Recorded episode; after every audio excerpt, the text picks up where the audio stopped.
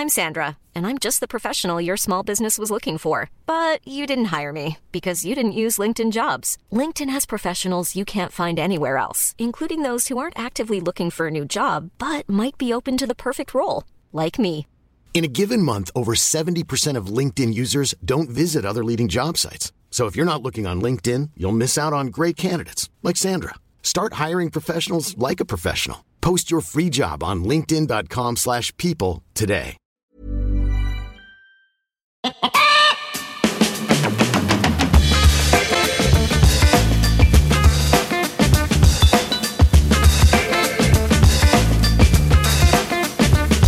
buenas humano, muy buenas persona que me escuchas. Yo soy Tamara Pazos, divulgadora científica con formación en biología y neurociencia y estás escuchando Un humano por persona.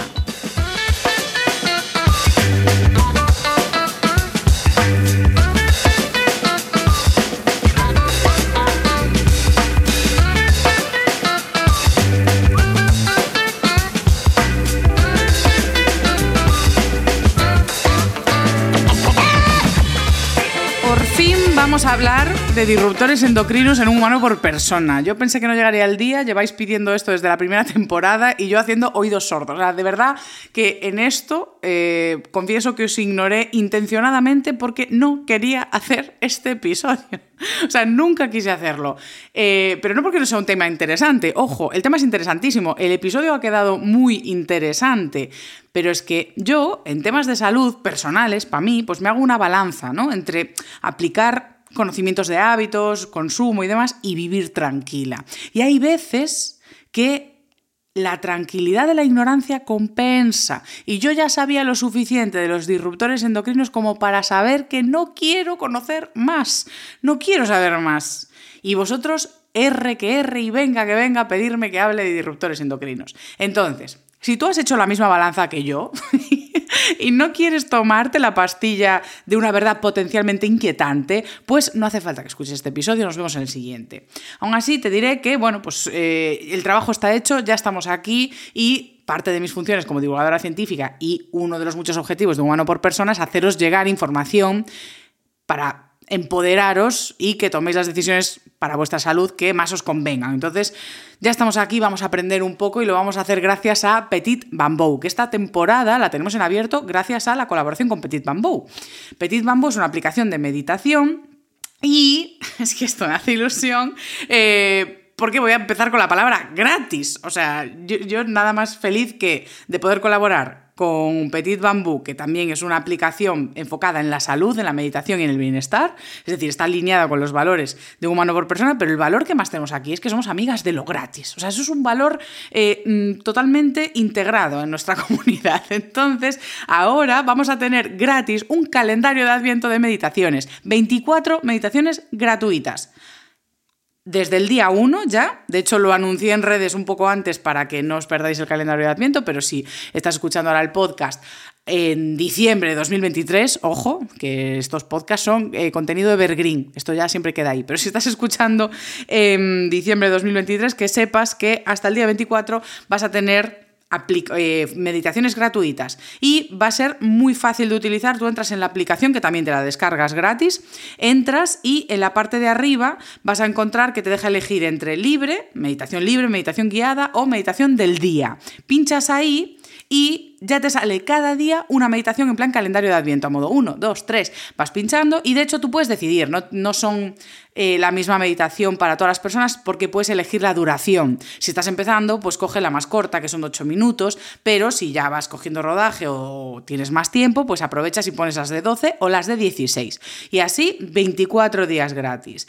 En este caso, yo creo que las navidades pueden ser un buen momento para contactar con la meditación, porque a veces eh, yo que estoy hablando últimamente mucho de hábitos a raíz del libro, os diré que muchas veces intentamos incluir más cosas en un día que ya está lleno. Sea como sea, nosotros ya tenemos las 24 horas del día cubiertas en cosas que serán más o menos provechosas o mejores o peores para nuestra salud, pero están cubiertas. Y cuando queremos meter algo más, lo queremos meter en, en un momento del día en el que probablemente ya habría otra cosa. Entonces solo sentimos que tenemos menos tiempo y que se nos aprieta más la agenda. Entonces las navidades, si tenéis oportunidad de descanso, si ahora tenéis puente, por ejemplo, pues sería un buen momento, eh, si hay un poquito más de tiempo libre, para introducirlo a modo, bueno, pues a primera hora de la mañana, que es uno de los mejores momentos para meditar, porque aún no está la cabeza muy llena de información del día o de agobio, pues a primera hora de la mañana, en un día así de puente, por ejemplo, dices, va, mira, que alguien me deje un ratito así, 10 minutitos para mí, me pongo con el móvil así un rato en una silla, 8 minutitos y pruebo. Entonces sí que es muy buen momento porque si logramos incorporar pues esos 10 minutillos en días más libres, con más hueco, es más fácil en los días apretados, como ya tenemos esa inercia, introducirlo. Porque hay veces que simplemente la montaña que supone introducir ese nuevo hábito o introducir esa nueva práctica ya es una pereza. Luego cuando lo tienes incorporado, pues ya está, ya lo haces de forma automática. Entonces os recuerdo, os descargáis la aplicación Petit Bambú, se escribe Petit Bamboo, y vais a tener 24 días de meditación gratuita, un calendario de adviento ahí para ti, de 8, 12 o 16 minutos. O sea que yo aprovecharía la oportunidad y también aprovecho para darle las gracias al equipo de Petit Bambú, que, que no sé, estoy sintiendo acompañada, porque además cada semana hablo con ellas a modo, vale, ¿qué, metemos esta semana? ¿Qué promoción tenéis? ¿Qué nuevas meditaciones hay? No sé, me, me gusta. Es como si en un humano por persona no estuviese yo totalmente sola en el proyecto, además de sentir obviamente vuestra compañía. Así que nada, vamos con la primera sección para hablar de evolución.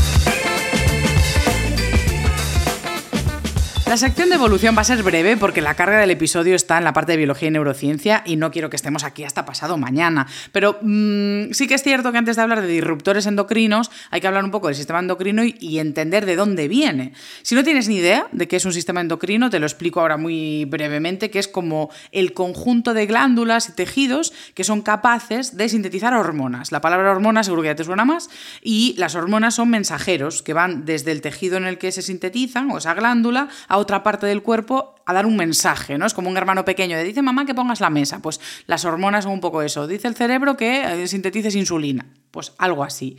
Eh, entonces, eh, las glándulas endocrinas han evolucionado, no han aparecido de la nada, pero sí que es cierto que el ser humano no conocía las glándulas y las hormonas eh, hasta hace unos 100 años o así. Es decir, se sabía que pasaban cosas en el cuerpo, pero no entendíamos muy bien por qué. Y el hecho de ser capaces de aislar esas moléculas, entenderlas y ver cómo funcionan dentro de las células a modo, ah, hay un receptor que está esperando que llegue esa hormona y cuando toca ese receptor pasan cosas. Todo esto se descubrió hace unos 100 años, pero realmente estas moléculas, como es intuitivo, ya estaban de antes, de mucho antes. Se estima que las moléculas a partir de las cuales se desarrollaron las primeras hormonas, de hecho las primeras hormonas eran hormonas esteroideas, que es una palabra que también os sonará de los esteroides de los culturistas, ¿no? De doparse eh, con esteroides para hacer músculo pues eh, los esteroides son mucho más que eso, pero las hormonas esteroideas son como las más primitivas que hay. Y las moléculas a partir de las que se desarrollaron se cree que estaban hace unos 4.000 millones de años. Para que te hagas una idea, la Tierra se formó hace 4.500 millones de años. Entonces, cuando aparecen las primeras moléculas orgánicas, es cuando se cree que ya empezaron también a aparecer esas primeras hormonas esteroideas o los precursores de estas, ¿vale? O sea, aquí ya en el tema del sistema endocrino y su evolución hay gente que afirma que el sistema endocrino en sí ya lleva desarrollándose desde que hay células. O sea, desde la primera procariota que aparece, que es una célula ahí sin núcleo definido ni nada, que ahí ya había un sistema endocrino. Bueno, pues entiendo que según la escuela y, la disciplina puede parecer una afirmación demasiado gruesa, pero vamos a dar la concesión de que sí que es cierto que para que funcione una célula como organismo vivo que se reproduce, se relaciona con el entorno y se alimenta, pues hacen falta señalizadores eh, y mensajeros que operen dando instrucciones a ese ADN y eh, funcionando también con el entorno. Entonces puede ser pues como un protosistema endocrino muy, muy, muy elemental, pero realmente sí que algo hay de esas funciones. Pero algo que, me hizo gracia de hacer una sección de sistema endocrino y de hormonas es que hablar de evolución aquí eh, puede ser o súper interesante o cero interesante. ¿Por qué? Porque esas hormonas de las que os hablo, que, sus precursores aparecieron hace 4.000 millones de años eh, y fueron las primeras hormonas que aparecieron, es como que no han evolucionado nada. O sea, es como que ese, esa estructura y su funcionamiento y las partes de la célula con la que interaccionan, que son mecanismos sobre todo de AMP cíclico, pero bueno, no quiero meterme ahí en eso, que no me interesa ni a mí ni, ni a vosotros y vosotros que me escucháis. Pero es como que está igual. Entonces esto hace eh, que aparezca una disciplina muy interesante que es la endocrinología evolutiva, que es estudiar todo esto en plan de por qué está tan conservado eso, que luego sí que hay muchos tipos de hormonas distintas que sí que han ido apareciendo y pero es como que eso es la base, ¿no? Es decir, como nosotros también Hemos evolucionado un montón en muchas cosas, incluso en la última década de repente nos eh, enviamos mensajes eh, por WhatsApp, por tecnologías muy variadas, pero luego, oye, comer, seguimos comiendo con un tenedor aquí, ¿no? ¿Y cuántas décadas llevamos comiendo con un tenedor? Pues esto es un poco igual, a modo, hay muchas hormonas distintas que hacen cosas más complejas, pero hay algunas elementales que están ahí mm, casi desde que hay moléculas. Entonces, esto hace la conversación de evolución en endocrinología en este aspecto muy interesante o cero interesante. La mayoría de las hormonas que tenemos en el cuerpo y que encontramos en la naturaleza van a derivar o de aminoácidos, es decir, de proteínas, o de grasas. Y las más comunes que derivan de las grasas son las hormonas esteroideas, precisamente, que están muy relacionadas con eh, metabolismo de colesterol o vienen del colesterol directamente. Y este tipo de hormonas son las que están más extendidas, pero no solo en el tiempo, a modo, ah, es que están conservadas desde siempre, no, es que están prácticamente en todos los organismos, por no decir todos. Están extendidas esas hormonas esteroideas en toda la vida conocida. De hecho, hay quien afirma que eh, no tuvieron que evolucionar y son mm, denominadas bioreguladores universales, es decir, mediadores de procesos de los seres vivos, de, todos. Y sí que es cierto que están omnipresentes en toda la Tierra, o sea, en toda la biosfera aparecen hormonas esteroideas. Esa estructura básica que se llama ciclopentano peridrofenantreno es, eh, si lo buscáis, es la estructura básica de los esteroides y son tres eh, hexágonos, si no me equivoco, y un pentágono. Pues a eso hay quien le llama la biomolécula primordial definitiva. Es una estructura en cadena de tres hexágonos y un pentágono. Y eso es la base de esas hormonas esteroideas. Y es que los organismos unicelulares más primitivos tenían esas hormonas esteroideas, pero también plantas, invertebrados, tienen vías para metabolizar esas, esas moléculas. De hecho, hoy en día los organismos más sencillos que tenemos en la Tierra, procariotas, eucariotas, eh, tienen mecanismos para sintetizar, metabolizar y accionar los esteroides. Y usan, insisto, lo mismo que el resto de seres en su señalización celular, a modo, hey, esteroide, vengo de esa célula, toma, eh, voy a otra célula. Pues esos mecanismos que están mediados por AMP cíclico, bueno, eso es que está conservado en todos. Desde el beginning hasta hoy, extendidísimo. Es como, como la llave universal de, la, de, la, comunicación en la vida, ¿no? Entonces sí que es cierto que, por un lado, es como cero interesante a modo, ah, que esto lleva igual desde que el mundo es mundo, pero también es muy interesante que lleve igual desde que el mundo es mundo. En definitiva, todo esto hace que la endocrinología evolutiva sea una disciplina bastante atractiva, porque esa trata de entender pues, cómo han funcionado las hormonas a lo largo de la evolución, en qué especies y de qué manera funcionan en cada una, y entender esos mecanismos que, por mucho que se hayan conservado la evolución, es interesante ver por qué ese se conservó y el resto no. Es decir, ¿por qué ese mecanismo ha permanecido igual? Y, más importante, ahora que aparecen a partir de la revolución industrial y de que procesemos cosas como plásticos u otras sustancias, hemos ido incorporando a nuestras vidas y a la evolución de la especie también los disruptores de esos mecanismos. Es decir, han aparecido disruptores endocrinos. No es que hayan aparecido de la noche a la mañana, Ahora vamos a ver en la sección de biología y neurociencia qué son los disruptores endocrinos. No vamos a ver la evolución de estos porque vamos a ver que los disruptores endocrinos son prácticamente cualquier cosa que interfiera en el mecanismo del sistema endocrino. Entonces, eso no ha aparecido solo por acción humana, también aparecen por acción natural. Por lo tanto, desde que hay sistema endocrino, hay disruptores endocrinos. Lo que sí que ha aumentado con la evolución de la especie humana y con la acción antropogénica o antropológica, no, antropológica es la palabra. Bueno, antropogénica es que lo generamos nosotros, ¿no? Pues con esa acción han aparecido nuevos disruptores endocrinos y es muy interesante que esta disciplina endocrinología evolutiva estudie el pasado y se pueden hacer predicciones de cómo puede afectar esto a la evolución en el futuro de nuestros sistemas endocrinos y del resto de especies, porque esto de los disruptores endocrinos no solo tiene un impacto en la salud humana, es que también es una cuestión medioambiental, porque si os digo que hasta la última procariota o plantas invertebrados, es decir, la, la biosfera está mediada por este tipo de hormonas esteroideas y hay disruptores que interfieren en su mecanismo, pues puede interferir a todos los niveles. Y esto es algo que ya ha levantado preocupación a nivel de instituciones eh, gubernamentales. O sea que la agenda climática cada vez tiene más aristas y perfiles. Pero con todo esto vamos a lo que nos interesa, que sí que es la parte de la salud, ¿no? O sea, es como, ah, sí, muy bien, pero a mí explícame qué me hace en el cuerpo, por favor, y cómo puedo hacer para evitar toda esta masacre de, de los disruptores endocrinos. Así que vamos ahora a la sección de biología y neurociencia.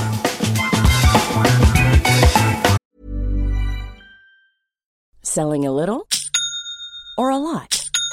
Shopify helps you do your thing however you cha-ching. Shopify is the global commerce platform that helps you sell at every stage of your business. From the launch your online shop stage to the first real life store stage, all the way to the did we just hit a million orders stage.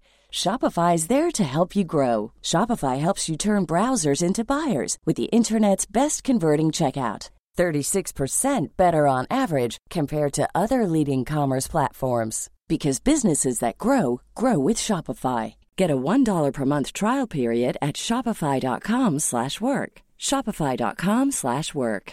Planning for your next trip? Elevate your travel style with Quince. Quince has all the jet-setting essentials you'll want for your next getaway, like European linen, premium luggage options, buttery soft Italian leather bags, and so much more and is all priced at 50 to 80% less than similar brands. Plus, Quince only works with factories that use safe and ethical manufacturing practices.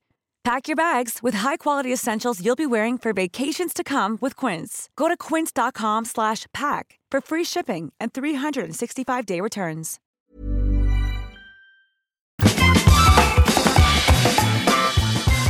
Avanzamos con la sección de neurociencia para introducir el sistema endocrino, que mmm, seguro que lo sabéis, es una definición común que se trata de unas glándulas que tenemos en el cuerpo que están interconectadas con el resto de tejidos y órganos. Y esas glándulas producen unas hormonas que viajan a su destino, puede ser tanto una célula como un órgano entero, pueden simplemente dar lugar a una reacción en cadena que sintetice proteínas, o que sintetice otra hormona o que simplemente mande un mensaje en forma de iones y dan lugar a que se active una neurona, por ejemplo. Vale, es decir, las hormonas en el cuerpo pueden desatar distintos mecanismos, pero el sistema endocrino hace alusión a las glándulas y la síntesis de esas hormonas y su viaje a través de la sangre al resto del cuerpo. Y se van a encargar generalmente del desarrollo del crecimiento, de cómo se desenvuelve nuestro cuerpo desde la edad primera, de la edad cero, a la edad que te mueras.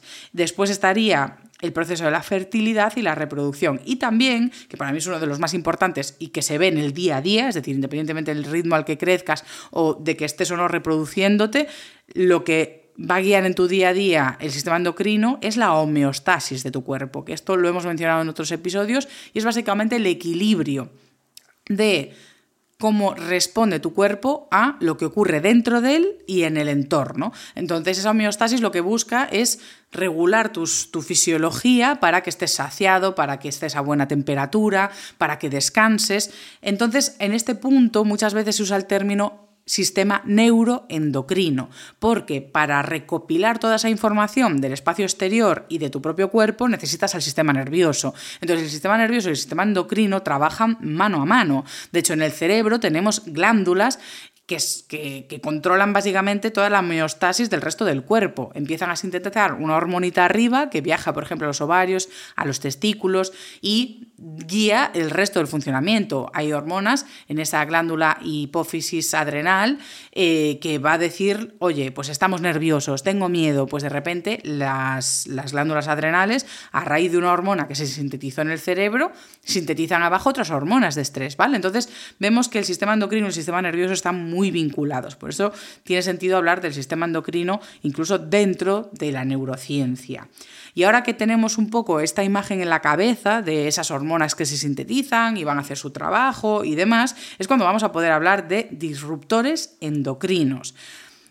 Hemos hablado muchas veces en episodios pasados de moléculas que en nuestro cuerpo se hacen pasar por propias.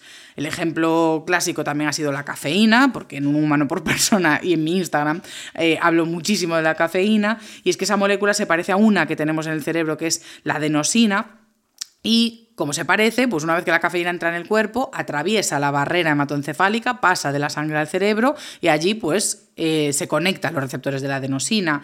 También los cannabinoides que vienen del cannabis, pues se parecen a nuestros endocannabinoides y por eso cuando consumimos productos procedentes de la marihuana, pues tenemos efectos en el sistema nervioso, porque se parecen a sustancias que hay dentro de nosotros. Y el sistema endocrino también tiene, entre comillas, sus imitadores, es decir, moléculas que se parecen a hormonas propias, y esto ya lo hablamos en la introducción. Es decir, si tenemos moléculas eh, y hormonas que apenas han evolucionado a lo largo de la historia de la Tierra, por así decirlo, y que son comunes en todos los organismos vivos, pues por supuesto que van a poder entrar en nosotros y interferir en la actividad de nuestro sistema endocrino. Entonces, si podemos definir que es un disruptor endocrino, sería casi cualquier compuesto que irrumpe en cómo funciona ese sistema endocrino. Y son sustancias que están en el ambiente por causas naturales o artificiales. Es decir, puede estar un disruptor endocrino natural, que ya hemos visto que los hay, a punta pala, que se diría, pero también la actividad humana puede generar sustancias que entran en el cuerpo e irrumpen en nuestro sistema endocrino. Afinamos un poquito más la definición y diríamos que son sustancias que potencialmente pueden interferir ¿vale? Dependiendo de cómo sea el cuerpo de cada uno y cómo estén los receptores y todo ese sistema endocrino, pues la sustancia va a hacer efecto o no. No tiene por qué hacer nada o no tiene por qué actuar de la misma manera en todo el mundo. Pero lo que sí sabemos es que tienen el potencial o la capacidad de imitar, obstruir o interferir en la actividad normal de nuestras hormonas. Y esto, por supuesto, puede afectar a nuestra salud. Gran parte del episodio lo he basado en una revisión que es súper actual. Eso me dio muchísimo gusto, porque es una revisión eh, de octubre de 2023 que de hecho va a tener fecha de publicación del 24. Es decir, es como una revisión del futuro. Eh, tenemos lo más puntero en las manos con respecto a, mm, disruptores endocrinos. Y en este caso es una revisión que se llama Endocrine Disruptors Unraveling the Link Between Chemical Exposure and Women's Reproductive Health. Este estudio, eh, a pesar de que está vinculado a la reproducción sexual femenina, eh, tiene toda una introducción y una larga explicación de distintos disruptores endocrinos, que es lo que nos interesa. Y como es la más reciente que encontré, pues vamos a basarnos en eso para hablar de ello. Antes de nada, quiero explicaros cómo sería el funcionamiento normal de una hormona. ¿no? Hablamos del sistema endocrino, de que tiene sus glándulas que sintetizan hormonas y esas hormonas viajan, una vez han sintetizado por la sangre, viajan por el cuerpo y llegan a sus tejidos diana. Pero ¿cómo saben que es una diana? ¿Cómo sabe la hormona a qué sitio tiene que ir? Realmente la hormona no lo sabe, se libera el torrente sanguíneo y ella viaja por ahí. Pero el tejido diana lo que va a tener, o la célula diana lo que va a tener son receptores. Es decir, es como que tiene una piecita que atrae a esa hormona. Es como una especie de imán o simplemente un puzzle y la hormona va tocando a las células y de repente dice, ah, encajo aquí y me pego ahí y no se va a pegar simplemente. Es decir, la célula tiene un receptor para su hormona. Ese receptor no está pegado a la superficie de la célula, no está solo por un lado de la membrana. Los receptores suelen estar integrados en la membrana de forma que tocan la parte exterior y la interior. Y generalmente es muy raro que la hormona llegue adentro de la célula. Lo que va a hacer es pegarse a la parte exterior y ese receptor va a funcionar como a veces como algo mecánico, a veces da una cascada de eh, iones que viajan al interior y mandan un mensaje, pero simplemente en cuanto la célula toca fuera, eh, la hormona, perdón, toca fuera el receptor, dentro se desata una cascada de reacciones, como un efecto dominó que va a llegar al núcleo celular donde está el ADN. Entonces, Repetimos, hormona viaja por la sangre, toca célula por fuera y por dentro ese receptor da una cascada, un efecto dominó que activa algo en el núcleo celular. En el núcleo donde está el ADN, se le dice al ADN, oye, sintetiza esto, sintetiza lo otro. Eso puede ser una hormona, puede ser un aminoácido que dé lugar a proteínas, puede ser cualquier mensaje que tengan distintos efectos. Puede ser una hormona que acaba dándote hambre, que acaba dándote fiebre, que activa las defensas, que hace que ovules o que te crezca el músculo, ¿vale? Es decir, todo eso simplemente es por tocar el receptor y el receptor hace lo suyo, que es eh, el resto de reacciones que me parece una locura explicar aquí, eh, porque no es de interés para entender el contenido del episodio. Pero eh, lo que sí que podemos avanzar ahora, que entendemos cómo funciona una hormona normal, es entender que una vez que aparece un disruptor por el medio, ¿qué va a hacer? lo inhalamos, eh, lo adquirimos a través de la piel, lo consumimos. En cualquier caso, lo que va a llegar es el disruptor a la sangre, ¿no? Entonces, cuando aparece un disruptor endocrino dentro de la sangre, hace lo mismo que la hormona, que es viajar por ahí y de repente ve, ah, esto encajo aquí, pues me encajo. Y una vez que se encaja, puede hacer distintas cosas. Si encaja totalmente bien, pues igual es capaz de desatar esa señal en cascada, como la hormona normal.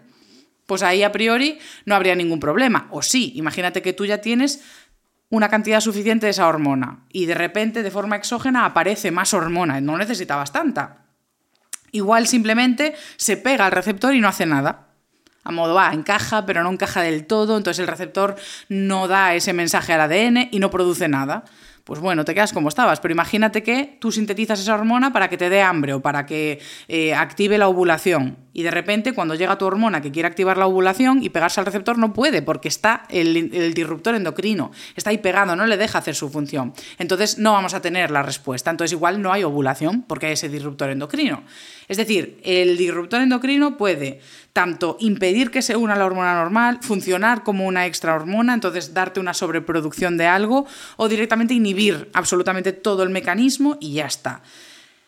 Entonces, lo que sí que sabemos es que la exposición a los disruptores endocrinos se ha asociado con impactos negativos en los humanos y van a dar, dado que el sistema endocrino tiene funciones de desarrollo, reproducción, eh, homeostasis o incluso competencias neurológicas, pues un disruptor endocrino que pueda afectar a eso nos va a dar problemas de desarrollo, de reproducción, de homeostasis o mm, de problemas neurológicos. Aún así, es muy importante subrayar que los disruptores endocrinos no van a tener el mismo impacto en todo el mundo. Les llamamos disruptores porque van a irrumpir ahí y provocar o tienen el potencial de provocar un trastorno. Pero hay personas a las que no les va a hacer nada, hay personas a las que incluso les pueden sentar bien, ojo, que esto puede sorprenderte, pero ahora entenderás por qué digo esto, y hay personas a las que les van a sentar absolutamente mal. Por eso hablamos de que el disruptor es algo que tiene el potencial, podría interferir en el sistema endocrino, podría interferir en la función de tus hormonas, o no podría no hacer absolutamente nada.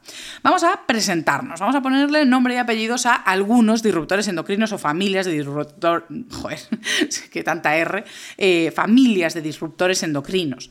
Lo primero es que tenemos que saber, que ya lo mencioné antes, que tenemos disruptores endocrinos de origen natural o de origen sintético. Vamos a empezar con los naturales. Por un lado están los fitoestrógenos. Siempre que escuchemos la palabra fito, es que viene de planta. Y estrógeno, pues que es como estrógeno. Los más extendidos, los fitoestrógenos, es decir, los estrógenos de origen vegetal o moléculas que son como nuestros estrógenos de origen vegetal, los más extendidos son las isoflavonas.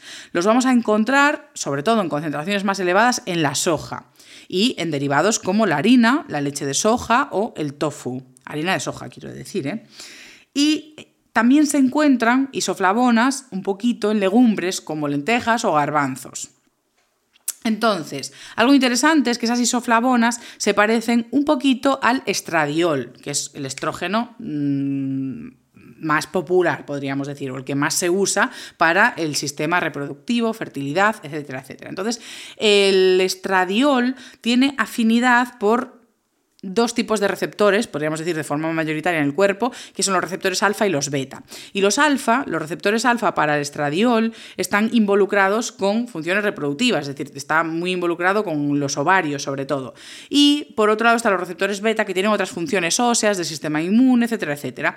Entonces el estradiol en el cuerpo no solo sirve para la reproducción, tiene otras funciones. Eh, tiene que ver incluso con que tengas la carita bien linda, o sea, una, piel eh, en un momento de estrógenos altos en teoría está un poco más bonita. A no ser que, igual me estoy confundiendo, ¿eh? pero no. Es que a veces me voy del guion, ¿no? Me, me permito echar un paseillo y podemos caer en la incorrección. Entonces, esto lo dejo apuntado ahí, pero me suena que sí, que, que, momento del periodo, o sea, momento del ciclo menstrual en el que está el estrógeno más alto, está la piel un poco mejor. Y luego cuando baja y está la progesterona un poco más alta, es cuando tienes algún granito más, la piel se ve con menos brillo. Mm, tengo eso ahí en mente. Quedamos pendientes de confirmarlo. En cualquier caso, volvemos al guion, volvemos a, la evidencia científica y no al recuerdo de mi cabeza. Em, de que eh, si bien el estradiol tiene afinidad por ambos, prefiere el alfa. Y eh, lo que se ha encontrado en la evidencia científica es que las isoflavonas, es decir, los, esos fitoestrógenos de origen vegetal, a priori presentan más afinidad por los beta, por lo tanto no deberían irrumpir con el sistema reproductivo. ¿Qué pasa? Que también se pueden unir a los alfa. Entonces, claro, yo me imagino, pues eh, hay casos de personas que pueden tener estradiol propio muy bajo, por lo tanto sus receptores alfa están muy libres, muy libres, muy libres, y si aparece una isoflavona de origen vegetal, dice, ah, pues me uno aquí. Y aquí es donde digo, antes dije, por ejemplo, hay personas a las que les puede venir bien. Pues imagínate, si tú tenías un déficit de estradiol y de repente esa isoflavona empieza a actuar como un estradiol propio, pues igual hasta te cubre eh, un déficit de forma natural y te sienta bien. Puede haber personas a las que no les haga absolutamente nada. Y puede haber personas a las que les, eh, se les conecte también a los alfa, ya tenían su propio estradiol y de repente tienen ahí un exceso. Y eso puede sentar mal. De hecho, hay personas a las que se les recomienda dejar de consumir eh, un exceso o productos derivados de la soja porque le están dando ese efecto. Pero esto no quiere decir que cualquier persona que tome productos derivados de la soja vaya a tener una reacción adversa, ¿vale? Por eso os digo que esto de los disruptores endocrinos en muchos casos es como te sienten a ti dependiendo de cómo esté tu sistema endocrino funcionando. En cualquier caso, los excesos no van a ser buenos. Entonces, no te pongas tú a tomar leche de soja a la papalá, es decir, pues, lo que consumas de forma racional y lógica. Y si no te estás sentando mal y no tienes ningún efecto adverso, pues maravillese, maravilloso. En cualquier caso, si tienes dudas, ¿a quién consultamos? Pues a poder ser en estos casos a la ginecóloga o al ginecólogo. ¿Qué otros tipos de eh, fitoestrógenos hay? Pues ya simplemente menciono, hay los lignanos que se van a encontrar en semillas de lino, de sésamo y en algunas frutas como la cereza, también aparecen en cereales y luego están los cumestanos, como estamos, es un truquillo para acordarse, aunque nadie se quiera acordar de esto. Pero generalmente están en plantas de forraje que no consumimos muchísimo. O sea, alfalfa, pues yo alfalfa creo que habré tomado algún día de que se me cayó encima de algo así en un restaurante sin querer. Después, si nos salimos de la familia de los fitoestrógenos y seguimos en el ámbito de em, disruptores naturales, están las micotoxinas, que son productos de los hongos. Es decir, el hongo tiene su actividad normal y, pues según se alimenta y vive, genera unos residuos que podríamos llamar micotoxinas o productos. Le llaman metabolitos secundarios, si queremos ser muy correctos. Entonces, ¿dónde podemos contaminarnos nosotros de micotoxinas? Pues cuando se almacenan productos de agricultura es donde puede venir contaminados de micotoxinas de hongos que hay. No todas las micotoxinas son disruptores endocrinos, hay más de 400 detectadas por el hombre y no todas son disruptores endocrinos, pero claro, eh, ya vimos que el hongo, siendo un ser vivo más de la Tierra, pues no va a estar exento de tener estos anillos y estas estructuras capaces de interferir con con nuestra salud o ser disruptores. En cualquier caso, eh, vi una revisión muy extensa, muy extensa de que se están desarrollando biosensores bastante pros para detectar esto de forma sencilla, es decir, como para prevenir la contaminación alimentaria de estas micotoxinas y interferir en esos productos o mm, desinfectarlos apropiadamente para que no nos llegue nada de eso. O sea que eso es maravilloso.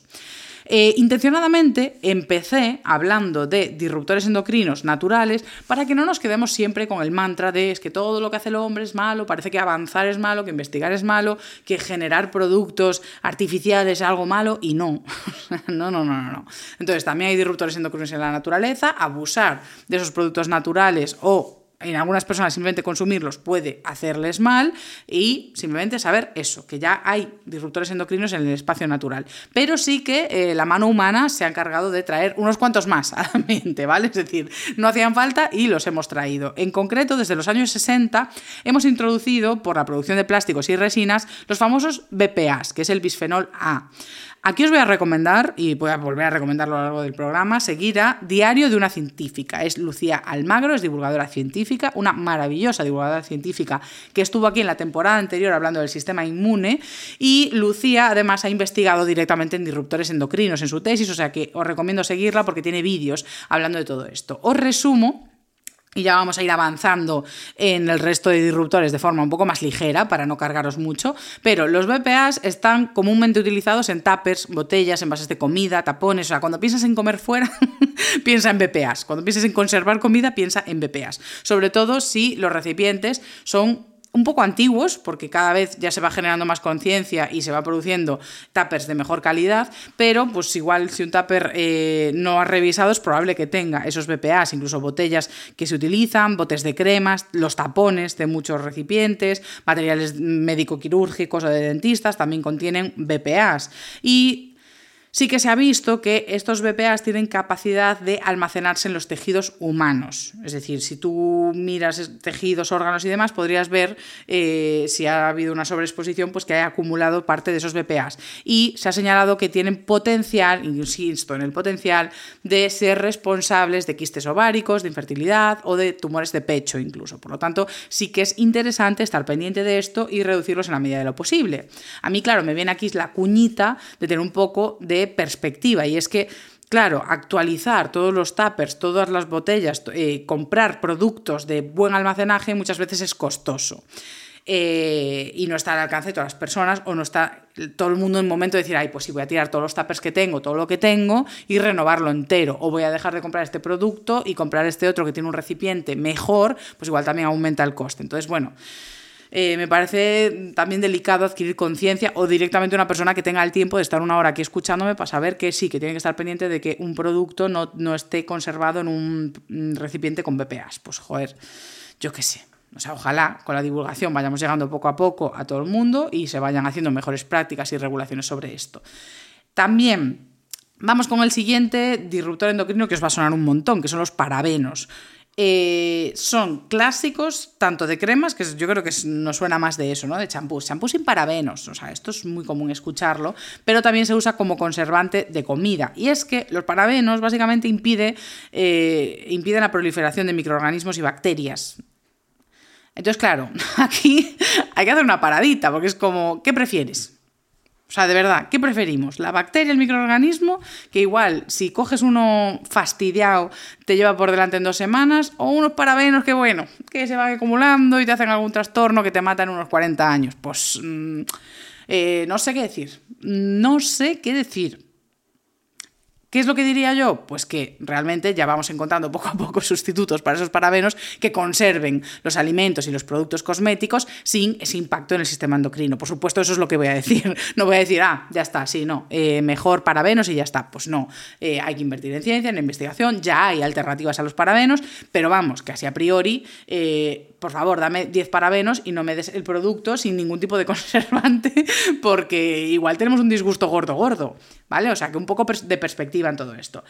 Más disruptores endocrinos, losftalatos, empieza por F, pero talatos, son compuestos químicos que vienen del ácido ftálico, es que como me gusta la ciencia y sus palabras, y se usa para darle flexibilidad y durabilidad a los plásticos. O sea, es común encontrarlo en el PVC. Pero también los aparecen en colonias, cremas corporales, pinta uñas. Eh, otro más, el triclosan, TCS son sus siglas o su expresión corta. Este también tiene propiedades antifúngicas y antibacterianas, es decir, nos interesa, a no ser que, encontremos sustitutos buenos, eh, estar tiene que estar. ¿Por qué? Porque aparece en productos de higiene personal, como pueden ser pues, pasta de dientes o algunos jabones. Y bueno, mm, claro, no quieres lavarte con productos infectados. Insisto, hay alternativas. Eh, pero si estuvieron hasta ahora era porque igual no las había, no eran económicas, no eran accesibles, etcétera, etcétera. En cualquier caso, ¿qué nos puede hacer el triclosan? Pues se ha visto que tiene potencial, una vez más, potencial de interferir con funcionamiento de tiroides, de ovarios, testículos. No nos cunde, claro. Últimos dos eh, disruptores endocrinos que voy a mencionar. Y que los tenéis súper conocidos, porque esto ya llevamos hablando de esto, yo creo que 20 años. Primero, metales pesados. O sea, esto ya está superado, ya estamos pendientes, las organizaciones de salud también, y se nos hacen recomendaciones al respecto. Clásicos, pues aluminio, mercurio, o sea, nos han quitado ya esos termómetros, eh, arsénico, el plomo, o sea, aquí el pulpo en Galicia, pues ya no se hace en ciertos recipientes. El otro día vi un vídeo de la cocina del Palacio Real y claro, está todo en exposición, pero todos los recipientes eran de plomo y ya ya no señor, eh, cadmio, también arsénico. Todo esto hay una alta regulación. ¿Pero qué hacían o qué hacen en el caso de que se acumulen? Pues eh, generalmente trastornos metabólicos, elevar la presión arterial y también se acumulan en tejidos reproductivos, pudiendo dar problemas de fertilidad o a la descendencia. O sea que no interesa nadita. Pero ya digo, o sea, aquí mm, ya hasta tenemos conciencia de eso, con los pescados grandes, de no consumirlos varias veces a la semana. O sea, no te infles a latas de atún porque no te va a venir bien, no te hace bien eso. Y el último el último disruptor endocrino del que quiero hablar hoy aquí son los pesticidas, que estos que ya tenemos conciencia desde hace muchísimo, como lavar la manzana que tiene sulfatos, o sea, lava la manzana que tiene pesticidas, lavar las frutas, todo esto lo tenemos muy interiorizado porque efectivamente cuando protegemos el producto de la agresión de microorganismos, bacterias o invertebrados tipo gusanos y parásitos que puedan afectar a la fruta o a los productos de, de agricultura que consumimos, pues claro que nos interesa, ¿por qué? Porque pasa lo mismo que con los parabenos. La alternativa es eh, ingerir un parásito, una bacteria, que es que te matan dos días en vez de en una vida. Entonces, claro, que a ver, ojo que a nivel de pesticidas o algunas cosas de las que hemos hablado hoy, sobre todo cuando se han hecho, o sea, que hay casos en prensa de vertidos a, ríos, a lagos, a canalizaciones de agua, de algunos disruptores endocrinos que han dado verdaderas masacres sanitarias en, regiones. Eh, había un caso en Estados Unidos que, era súper llamativo, que tenía que ver con el teflón, si no me equivoco, con una fábrica. O sea, cuando me refiero a en años es cuando la contaminación es muy leve, muy casual y simplemente va produciendo algo de acumulación y a largo plazo puede darte esos problemas, que tampoco son deseables, o sea, las cosas como son. Pero bueno, en el caso de los pesticidas, eh, la nota que voy a poner es una nota de esperanza y es que poco a poco, desde la divulgación, yo creo que estamos logrando sustituir el miedo a los pesticidas por la aceptación de los transgénicos. Y es que la tecnología y el avance que supone utilizar eh, organismos modificados genéticamente, utilizar esas técnicas de introducir pequeñas regiones de ADN de un organismo que nos interesa en otro que vamos a consumir, eh, nos libera muchas veces de usar esos pesticidas y proteger tanto al medio ambiente, porque cuando utilizamos pesticidas eh, lo usas frente a un microorganismo o frente a un invertebrado del que quieres proteger al cultivo, pero al final mata a todo lo que hay. Entonces te cargas un montón de biodiversidad, por no hablar ya de hacer monocultivos. Bueno, o sea, aquí ya tendríamos que extender mucho el episodio y siempre quedamos con la promesa de que os voy a hacer un episodio de transgénicos y oye, no hay tu tía. y, es que me parece súper interesante, o sea que realmente tengo que hacerlo. Eh, igual sustituyo alguno de esta temporada y lo meto, pero mm, sino para el siguiente. O sea, de transgénicos tenemos que hablar porque efectivamente hay que perderles el miedo y eh, sería en muchos casos y en muchos cultivos la alternativa a usar pesticidas que luego pueden ser perjudiciales para nuestra salud, cuando los transgénicos no lo van a ser, porque ADN comemos todos los días, o sea, cada vez que comemos células de, una planta eh, o, de un animal, estamos comiendo células que tienen dentro ADN y ese ADN no se, no se, incorpora al nuestro. Por lo tanto, aunque el ADN de esa lechuga tuviese una alteración que hace que la lechuga no se infecte, pues a nosotros no se nos va a incorporar ese trozo de ADN, ¿vale? O sea que a priori ya digo, transgénicos, ok. Y por último, ya para acabar de agobiarnos, bueno, es que realmente ya sabemos, porque dejé para el final el dónde están estos eh, disruptores endocrinos. Ya os he ido mencionando dónde está cada tipo, pero es que en general, claro, sí que es cierto que ya teníamos los disruptores endocrinos vegetales, los de origen natural, por así decirlo, pero le hemos añadido con el proceso de urbanización humana, pues los más disruptores endocrinos. Entonces, claro, se encuentran muchas veces hasta en las partículas de agua que hay en el aire. O sea, BPA se han encontrado, eh, o sea, BPAs, eh, disruptores endocrinos en general, se han encontrado en el suelo, o sea, es que se han encontrado en todas partes. Entonces, sí que se ha normalizado tanto el uso de productos que llevan estos disruptores endocrinos que de verdad que están, eh, eso, os voy a enumerar unos pocos. que me hace gracia porque es que eh, siempre intento no ser alarmista y es que es muy difícil mencionar eh, estudios en los que te dicen dónde se encuentran los BPAs y dónde se encuentran. Digo BPAs como sustituto de disruptores endocrinos y no es así. Donde hay disruptores endocrinos y es que eh, tengo aquí una larga lista como en desechos hospitalarios, en contaminación de agua, en construcciones materiales de construcción, en químicos industriales, desinfectantes, productos de cuidado de, mm, farmacia, de cosméticos, eh, los pesticidas una vez más, mm, maquillajes, mm, plásticos, ya lo dije creo, eh, plantas de tratamiento de agua, pues ahí también aparecen bastantes disruptores endocrinos, bueno, bueno, bueno, bueno. Eh, es que cómo arrojo luz yo sobre esto. O sea, porque por un lado, ya digo, muchos de los que tenemos incorporados en nuestra vida tienen funciones, o sea, están ahí para algo y se trabajan sustitutos para mm, que estemos lo más seguros posibles.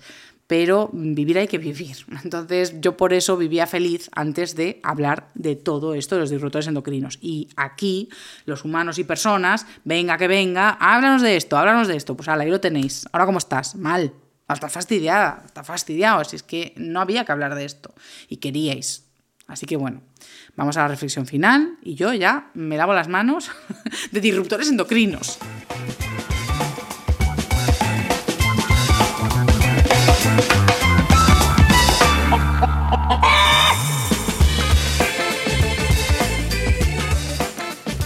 Cerramos el episodio con una reflexión final sobre todo esto de los disruptores endocrinos. Como os decía también al principio, tienen impacto a nivel medioambiental y ya empieza a ser un tema candente de cara a organizaciones gubernamentales que ya exigen control sobre esto para proteger tanto a personas directamente y cómo interfieren en nuestra salud como al medio ambiente. De hecho, de acuerdo con la EPA, que es la Environmental Protection Agency, los disruptores endocrinos son agentes exógenos que interfieren en la síntesis, secreción, transporte, metabolismo, mecanismo de unión o eliminación de las hormonas naturales que se encargan de la homeostasis, reproducción, desarrollo de los seres vivos. Entonces, claro, eh, ya lo decía al principio del episodio, es urgente entender en profundidad, investigar, invertir ahí en I más D más I para entender, comprender, proteger esos mecanismos de los seres vivos para que no sean interferidos. Aún así, hoy mi, queja, porque esta sección de, reflexión de hoy sí que se convierte un poco en una queja, eh, va a ir centrada en la indignación que fue surgiendo a medida que me documentaba para el episodio. Y es probable que, llegados a este punto del episodio de hoy, pues estéis igual que yo. Porque tú lees los papers y vas viendo pues, que hay esos eh, BPAs en botes de cosméticos, los phtalatos en las pinta uñas, perfumes, parabenos en cremas, en champús. Y de hecho, el National Health and Nutrition Examination Survey mostró que las mujeres nos exponemos mucho más frecuentemente a químicos que se encuentran en productos de cuidado personal, como los que acabo de mencionar, y que básicamente los usamos mucho más. Y claro, como hemos visto, se cree, yo digo se cree, aunque los estudios y las revisiones que estuve viendo declaran asociación y causalidad directamente, pero a mí sí me gusta ser prudente por guardar un poco de esperanza, pero sí que se ha visto que tiene un gran impacto en sistemas reproductivos de mujeres, hasta el punto de retrasar la, la pubertad, de poder relacionarse con cáncer de pecho en mujeres jóvenes, que no es tan frecuente, o no sería natural que muchas mujeres jóvenes tuviesen cáncer de pecho, también infertilidad, menstruaciones irregulares. Insisto, yo no quiero ser aquí agorera, pero sí que es cierto que te sale un poco esa reflexión de, madre mía, pues una vez más, una estructura social que promueve una presión sobre una parte de la población, como somos las mujeres, hay una presión de proyectar una imagen concreta que se acompaña de unos cuidados y atenciones que van con productos que son peligrosos para nuestra salud. Entonces, ya la propia imposición de un canon de belleza, pues sabemos que acarrea una serie de presiones para la salud mental y física. Sabemos también muchos estudios que relacionan incluso las redes sociales y cómo se promueve la imagen del cuerpo en redes sociales con problemas de salud mental en adolescentes.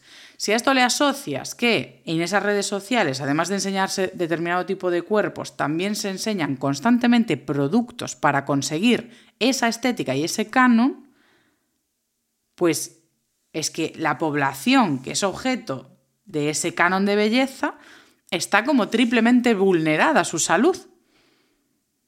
Y claro, a mí lo que me cabrea más, llegados a este punto, es que las personas que están recomendando esos productos, aún encima, no tienen la formación adecuada para ser recomendadoras de productos. Y eso es un problema que ataca la salud pública. Si en redes sociales que tienen acceso personas, sobre todo Instagram, a partir de 13 años en teoría tú tienes una cuenta de Instagram, pues si la sociedad tiene acceso a unas redes sociales en las que se establecen negocios y transacciones comerciales entre recomendadores de productos y empresas, y esos recomendadores de productos que tienen impacto público no tienen una formación para recomendar, pues tenemos un problema. El problema tampoco está directamente en la interacción de esas influencers que pueden recomendar productos de belleza eh, y las empresas. Realmente está en la regulación de los propios productos. Obviamente, si estamos investigando para descubrir qué impacto tienen sobre los sistemas endocrinos eh, este tipo de sustancias, pues claro, no podemos proteger a más de lo que sabemos, ¿no? Es decir, la ciencia muchas veces avanza así, a modo, bueno, pues estamos probando cosas y de repente nos damos cuenta de que esto estaba causando tales efectos. Pues doy marcha atrás, doy marcha atrás. Pero, en cualquier caso, ¿Vale? O sea, aunque haya un contexto social lógico de, pues bueno, estamos probando esto, porque que si no, no podríamos probar nada. Es decir, muchas, muchas de las cosas, o sea, no entendemos nada hasta el final, ¿vale? O sea, esto lo, necesito hacer el disclaimer. Es decir, no entendemos nada hasta el final. La ciencia no entiende todo lo que pasa en nuestro cuerpo hasta la última molécula. Y por eso aparecen sorpresas y de repente, pues cuando te enteras, dices, vale, pues esto lo quitamos, ¿no? Eh, aún así sí que se hacen estudios muy rigurosos para asegurarse de que los productos no nos hacen daño. Lo que pasa es que, por ejemplo, esto de los BPAs, pues tardaron años en verse esos efectos. En cuanto se ve, pues sí que se toman medidas. Y ya digo que se invierte y se potencia el estudio de todo esto. Aún así, aunque eso esté ahí y que vayamos a ir descubriendo poco a poco cosas que se vayan a eliminar y vamos de cara a una prosperidad, pues para eso invertimos en I+D y en investigación, pues para aumentar la seguridad de los productos que nos rodean. Pero en ese camino, lo que me parece un poco extraño es que existan personas que recomienden productos que potencialmente pueden hacer este daño. Es decir, me parece vulnerar la imagen pública de esa persona y la, de las y la salud de las personas que la siguen. Porque a mí lo que no me... O sea, yo personalmente tengo algo de formación, bueno, algo de formación, tengo una carrera en biología, puedo entender todo esto de, los disruptores endocrinos y yo misma a nivel usuaria puedo decidir qué productos me compro y cuáles no para ser o no más segura. Pero que una influencer de turno, independientemente de su formación, sin que sea de tú a tú, en una consulta, eh, con una formación eh, médica o, sanitaria y una acreditación para recomendar productos, esté recomendando cualquier cosa a la babalá, que muchas veces son productos de muy baja calidad eh, que son los que son accesibles para su público joven, pues eh, sí, ah, me ha llegado esta crema de no sé qué, eh, es súper guay, me han pagado 40 mm, euros porque te la enseñan un story, pero tú échatela. Y igual la chavalada que no tiene recursos para comprar productos de mayor calidad, con ingredientes de mayor calidad y más seguros, pues sí, se compra cualquier crema, cualquier maquillaje, cualquier producto que le ha recomendado y que yo sospecho muchas veces que ni siquiera la persona que lo recomienda los usa, porque a veces yo veo tías que recomiendan productos de, gamas muy bajas y muy económicas y digo, anda que, anda que usas tú esto si mañana me estás haciendo una, colaboración con Estee Lauder o con Dior o con una marca que sabes que tiene productos de mucha más calidad. Y luego me vienes con esto que, es a 3 euros la barra de labios. Venga, venga. Entonces, nada, o sea, os comparto un poco las reflexiones que iba teniendo mientras iba leyendo, porque es como, vale, por un lado, obviamente entiendo cómo funciona eh, pues, pues la industria alimentaria, la industria cosmética, incluso la, industria farmacéutica. Eh, si, si, vamos súper, hiper, mega conservadores, no podemos ni vivir. ¿Vale? O sea, nada de lo que tendremos tendría una aprobación porque nunca se puede entender eh, o sea, aún quedan partes del organismo por descubrir y entender en profundidad como para que digamos, no, pues es que hasta que sepamos 100% cómo funciona esto en cada miga del cuerpo, no, no lo vamos a promover o no lo vamos a validar. Pues, pues es que no podríamos ni beber agua. Pero de ahí a tener influencers recomendando las cosas en redes sociales, promoviendo el uso de productos que no tienen ni idea de lo que tienen dentro, pues yo qué sé, ¿no? En fin, estas secciones de ética siempre van como decayendo, porque el hecho de que no tengan una conclusión, pues, pues queda así, como una reflexión al aire de, joder, ¿qué hacemos con esto? Pero a mí ya digo, o sea, cada vez que veo influencers recomendando una crema hidratante, es como, pero tío, ¿tú qué sabes el tipo de piel que tiene la persona? ¿Qué sabes lo que lleva esa crema hidratante? ¿Por qué arriesgas tu imagen a recomendar eso? O sea, recomendar productos que la persona ingiere, se pone en la piel, yo qué sé, es que es rarísimo.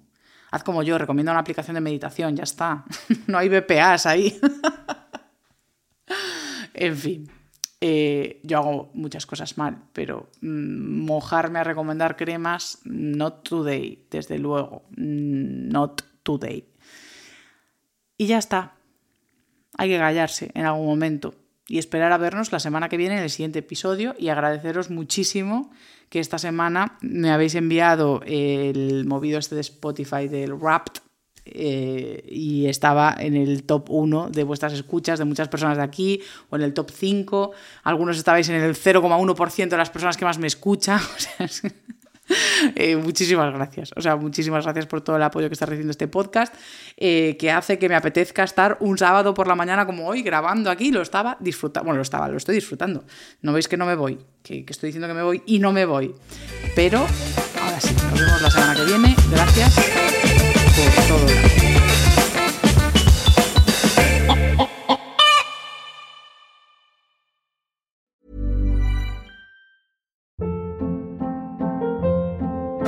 Hold up. What was that? Boring. No flavor. That was as bad as those leftovers you ate all week. Kiki Palmer here, and it's time to say hello to something fresh and guilt-free. Hello Fresh. Jazz up dinner with pecan-crusted chicken or garlic butter shrimp scampi. Now that's music to my mouth. Hello Fresh. Let's get this dinner party started. Discover all the delicious possibilities at hellofresh.com.